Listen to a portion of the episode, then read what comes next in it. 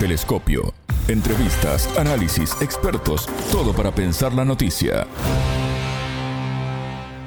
¿Estados Unidos utiliza a las Naciones Unidas para dañar la economía de Rusia? Bienvenidos. Esto es Telescopio, un programa de Sputnik. Es un gusto recibirlos. Junto a los analistas argentinos Marcelo Montes, doctor en Relaciones Internacionales, y Jorge Elbaum, sociólogo, analizaremos las últimas novedades. Quédense con nosotros. Ya comienza desde Montevideo el programa de Sputnik. Somos Martín González y Alejandra Patrone. En Telescopio te acercamos a los hechos más allá de las noticias. A las presiones de Estados Unidos para aislar a Rusia en el marco de la crisis internacional, se suma ahora el interés de Washington en afectar la economía de Moscú y buscar aliados que apoyen sus acciones. Los medios de comunicación polacos informaron el 15 de noviembre que dos cohetes se habían estrellado en su territorio en la frontera con Ucrania, causando la muerte de dos personas. Se quiso especular y culpar a Rusia del incidente, pero la información de Moscú y Washington sugiere que se trató de proyectiles ucranianos. Desde Rusia calificaron las afirmaciones de ciertos medios como una provocación intencionada que busca aumentar la tensión.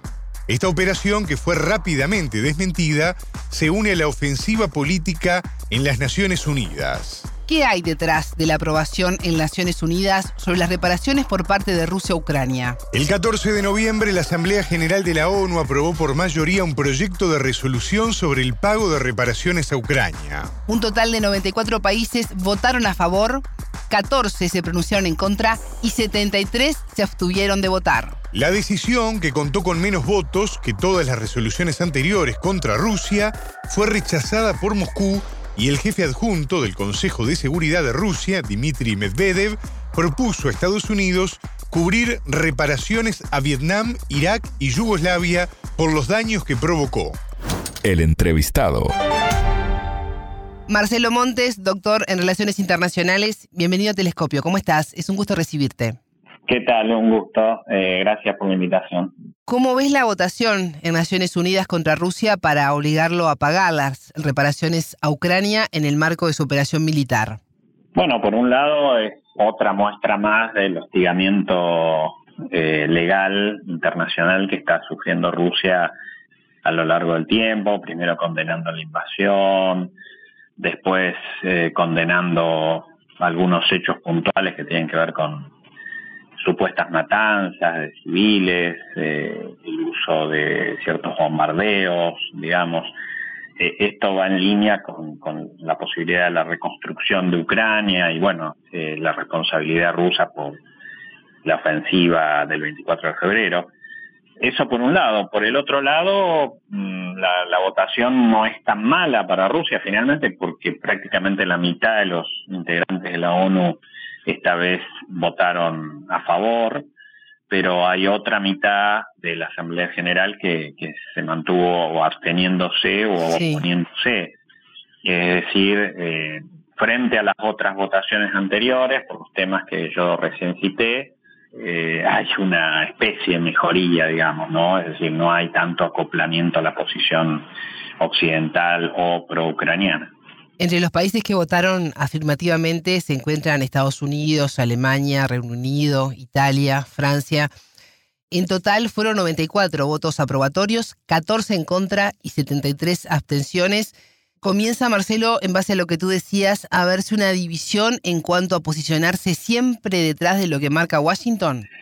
Sí, nunca hubo un, convencimiento absoluto respecto a lo que marca Washington. Simplemente, bueno, podríamos decir que una cuestión de oportunismo, tal vez, eh, pero no nunca yo creo que hubo convicciones, ¿no? Eh, estoy hablando de China, estoy hablando de países más importantes que están de este otro lado del mundo, entre comillas, para llamarle de alguna forma, aquellos países que no son occidentales.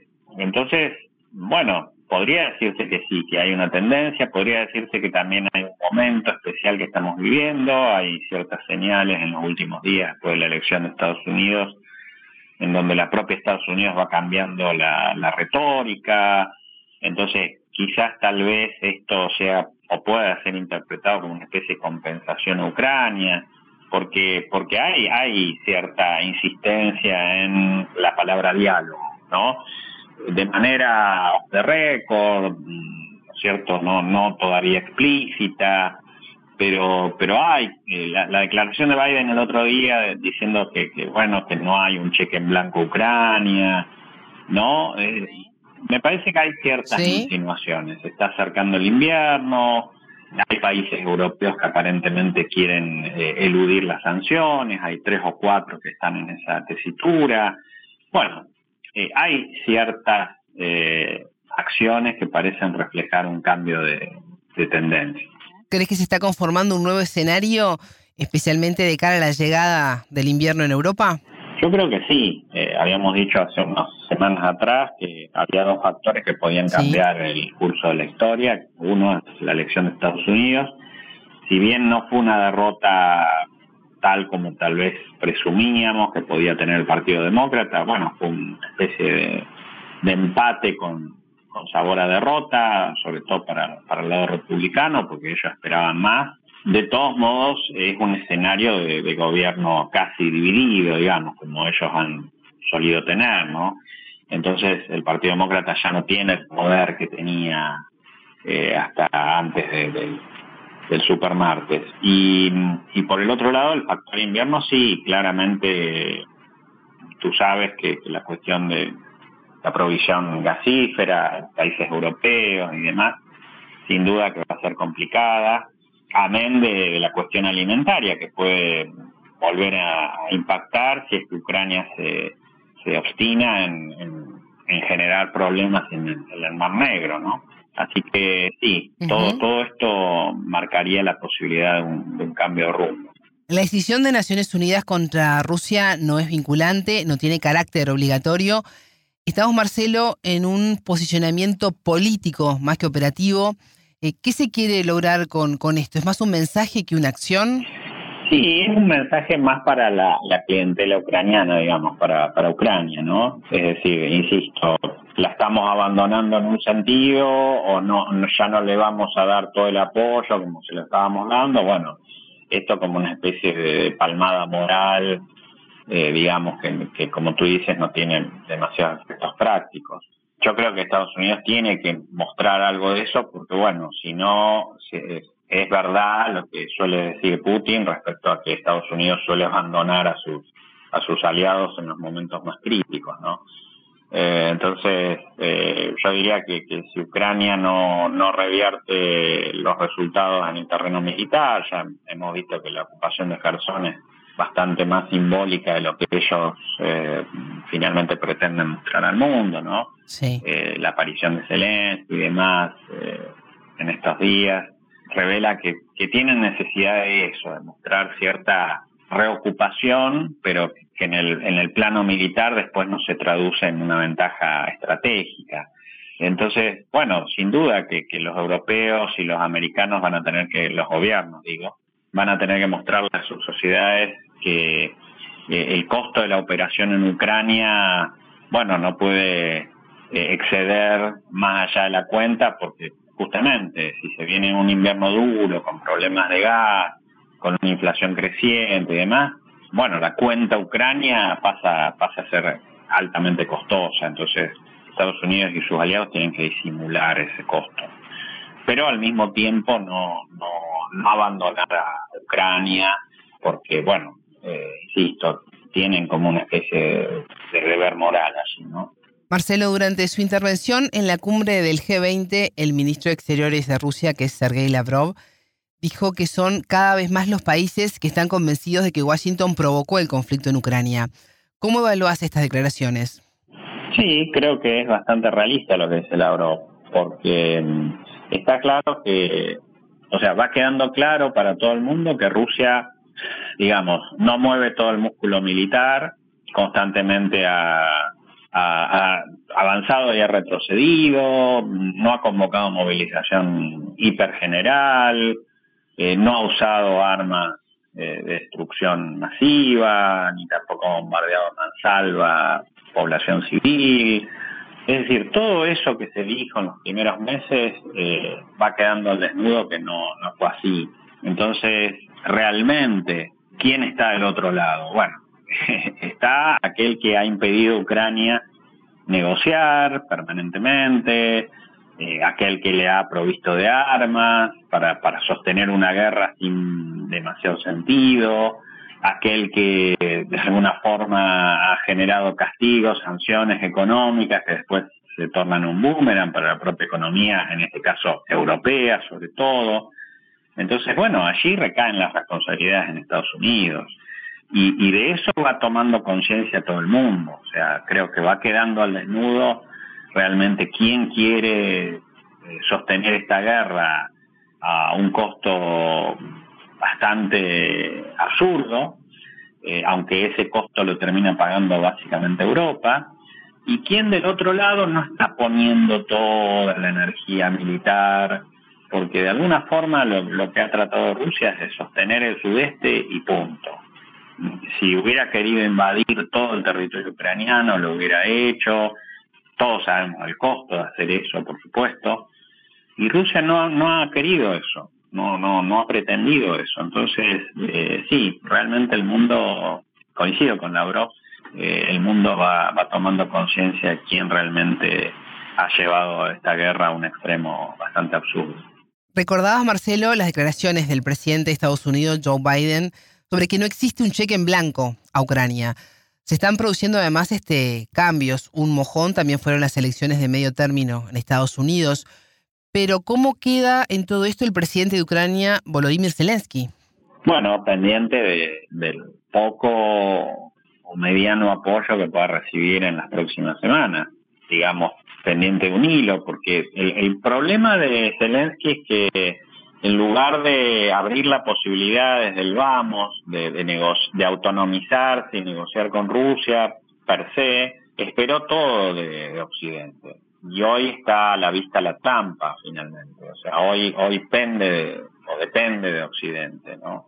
Ahora, el problema es si Occidente lo abandona, ¿qué, qué será de Tino Zelensky? Porque lo poco o mucho que sostuvo Ucrania la guerra, está claro que, lo ha hecho gracias al, apoyo de los eh, de los americanos, de los británicos, incluso los sabotajes que ha, generado, eh, el sostenimiento de su figura pública, con la mediatización de su figura pública, todo, todo ha dependido de Occidente. ¿Qué pasa cuando Occidente le retira el, apoyo? Bueno, esa es la gran duda. No porque Rusia vaya a tramar algo contra él, porque no, tampoco tiene sentido, digamos, ocupar eh, Kiev o, o, generar un cambio de régimen en Kiev. Pero mm, está claro que le, va a resultar difícil sostenerse por sí mismo, ¿no? Entonces allí habrá que ver si Occidente toma la, decisión de, tercerizar ese apoyo, es decir, de que, por ejemplo, Polonia se ocupe de, Zelensky, se ocupe de Ucrania, ¿no? Ahí hay que explorar otras posibilidades, ¿no? Porque yo no, no creo que Estados Unidos se haga cargo. Y, va en línea con lo que decíamos de la ONU, es decir, finalmente están tratando de que Rusia pague la factura, pero Rusia no la va a pagar, la factura, digamos, de la reconstrucción. Probablemente se tenga que ocupar Polonia, probablemente se tengan que ocupar los Bálticos, habrá que ver. Marcelo, hace unas horas escuchábamos al ministro de Exteriores de China, que es Wang Yi, diciendo que su país se opone a las tentativas de Occidente de excluir a Moscú de los foros internacionales. Recordemos que en marzo el presidente de Estados Unidos llamó a excluir a Rusia del G20 que se está realizando ahora en Bali. Independientemente de lo que suceda en Ucrania, ¿crees que Washington buscará nuevos caminos para aislar a Moscú? Sí, yo creo que la postura de Washington va cambiando. Va cambiando y ya hay una señal que es la cumbre entre, Biden y Xi Jinping sí. respecto a plantearle que, bueno, no necesariamente competir significa eh, continuar el conflicto, ¿no? Tal como se venía dando desde hace algunos años, incluso antes de Trump. Entonces, visto eso, eh, me da la impresión que aquella retórica tan agresiva para con Moscú, tan, tan inclinada a excluirla de los foros internacionales, no tan importante como el G20 y demás, me parece que ya es cosa del pasado. Eh, me da la impresión que la presión la van a intentar sostener, sobre todo desde el punto de vista discursivo, pero pero mm, por debajo de la mesa, tras bambalinas, yo creo que va a cambiar esa posición. Por supuesto, Moscú tendrá que dar algunas señales eh, en términos de concesiones o algo por el estilo, no, no se me ocurre cuáles hoy, pero, pero bueno, creo que vamos a ir hacia un, marco de mayor negociación entre ambas partes y con China también allí, ¿no? Porque China, digamos lo que digamos, eh, China se ha mantenido siempre, no digo apoyando la postura rusa, pero, pero sí eh, tratando de evitar que se la aísle, ¿no? Entonces, me parece que, vamos a ver semanas eh, diferentes a las que vimos entre noviembre del año pasado y febrero de este año. Marcelo Montes, doctor en Relaciones Internacionales, muchas gracias por estos minutos con Telescopio. No, gracias a ustedes y a disposición. Más allá de los titulares, analizamos los temas candentes El presidente de Rusia, Vladimir Putin, señaló que la política de contención y debilitamiento de Rusia forma parte de la estrategia occidental a largo plazo y las sanciones aprobadas por Occidente y sus aliados ya asestaron un serio golpe a toda la economía mundial. En Telescopio consultamos al sociólogo y analista argentino Jorge Elbaum, quien se refirió a los efectos de las elecciones de medio término en Estados Unidos y la llegada del invierno en Europa en el conflicto en Ucrania. Momento de análisis. Yo creo que lo que sucedió en Estados Unidos con los resultados, de alguna manera, por supuesto, no fueron los esperados por los republicanos ni por los medios este, occidentales que alentaron esa marea roja republicana que no se, que se dio, lo que pone en evidencia es este, el descrédito del sistema político norteamericano hacia adentro, por un lado. Hay un empate en las dos cámaras, eh, probablemente una pequeña mayoría republicana en la Cámara de Representantes, en la Cámara Baja, y una continuidad mínima. Este, en aquel momento, antes de las elecciones, estaban empatados, pero tenían el voto de la vicepresidenta para desempatar. Ahora tendrá probablemente, con los resultados de segunda vuelta de Georgia, una mayoría mínima este, los republicanos de uno o dos votos, pero lo que muestra es, por un lado, el deterioro del sistema político que se inició con Trump, se consolidó el 6 de enero en el ataque al este, al Capitolio y por otro lado el nivel de polarización eh, que no redunda en la solución de los problemas graves de la crisis económica que vive Estados Unidos, que es en última instancia lo que va a darle continuidad a este equilibrio de poder entre republicanos y demócratas que en última instancia coinciden sí en un elemento central es en que eh, están viviendo una decadencia relativa en relación a China, sobre todo que se consolida como una primera potencia económica mundial.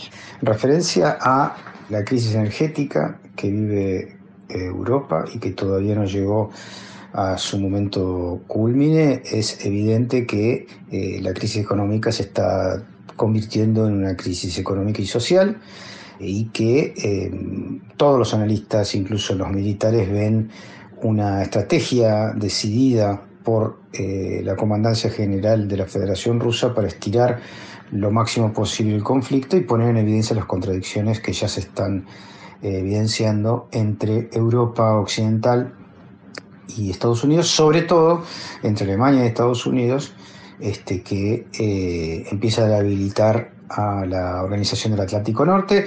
Esto se mostró en el viaje del jefe de la CIA a Ucrania y luego a Rusia para darle continuidad en, en, Rusia a las tratativas del START de, para, rever el tema de los acuerdos este, y poder darle continuidad a los acuerdos estratégicos este, de armas nucleares.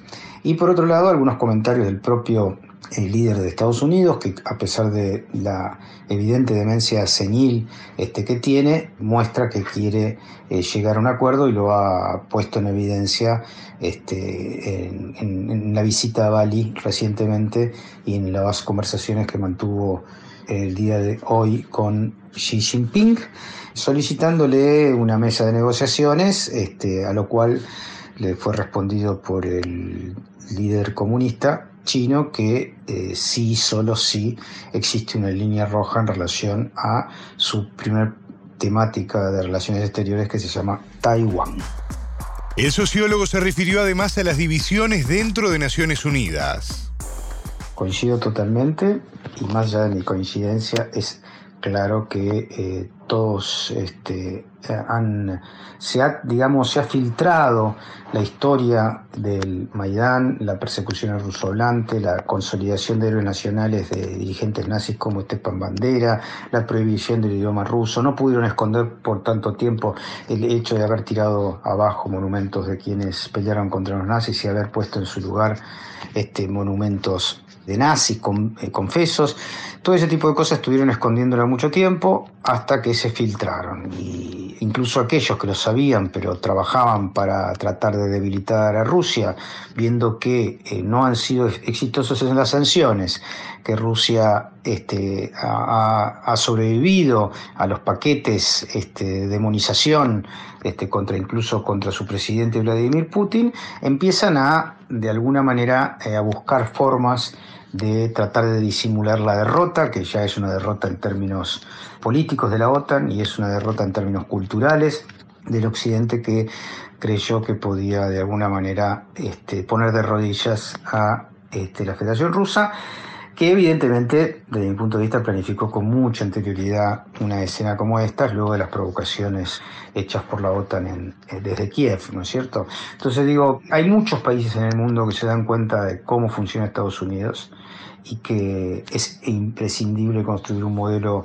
este, multipolar, eh, respetuoso de las soberanías de cada uno de los países y que, este, eh, y que sea ajeno al injerencismo clásico del Departamento de Estado. Telescopio. Ponemos en contexto la información. Hasta aquí, Telescopio. Pueden escucharnos por sputniknews.lat. Telescopio. Un espacio para entender lo que sucede en el mundo.